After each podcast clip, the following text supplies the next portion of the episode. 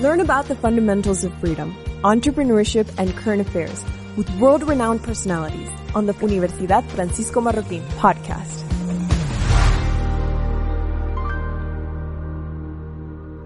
It is a great honor to be here at Francisco Marroquín University.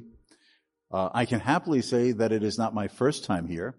I have visited with my wife here several times in the past. Both of us have had the privilege of being able to lecture uh, to the students here in previous classes, and uh, we have enjoyed this more than practically any other place that we have been. I'm also very pleased to be able to be here with you this evening for a number of reasons. First of all, to congratulate those graduating seniors who are part of the class of 2022. Congratulations on your achievement in acquiring your degrees. But even more important, the fact that besides your acquiring your degrees, the distinction with which you have done so as represented by the ceremony this evening. You exemplify the best of what the university is attempting to educate and foster and cultivate in the next generation of people who will go out and continue the work that they represent in the society and the tradition of the institution. Now, all of you will be leaving here with, from everything I understand, an international quality education in whatever your major, your field, your specialization has been. But more than that, you have earned those degrees and acquired the knowledge in your area of major and specialization in the wider context of what this institution stands for. And you leave with that as well. There are many forces and, and movements in the world that do not fully appreciate the values and the institutions and the ideas upon which Francisco Marroquín was founded nearly now over 50 years ago. What has enabled you to have the kind of education that you have?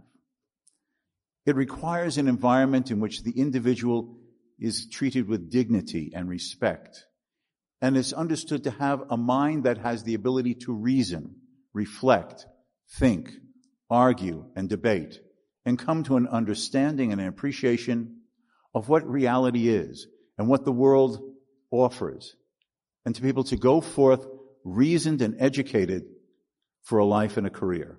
What are those ideas? Liberty and freedom are the most fundamental ones.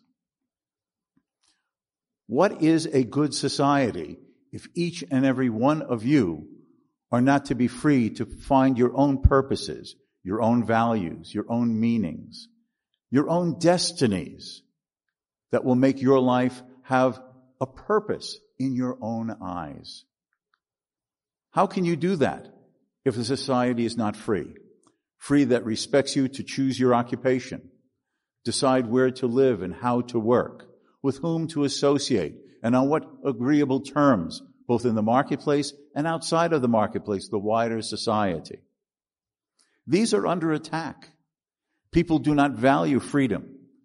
People sometimes look down upon the choices others make.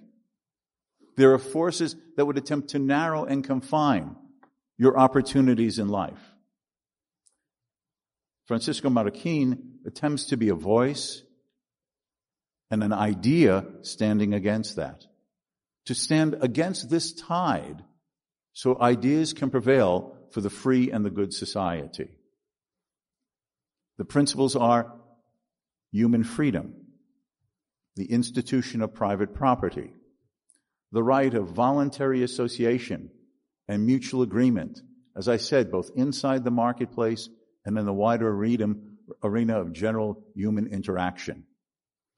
An impartial rule of law in which each, in which each person can receive fair and equal justice in a government that is not corrupt, that recognizes that its duty is to protect the rights of the citizens and not to undertake policies that would undermine, threaten, or violate those rights.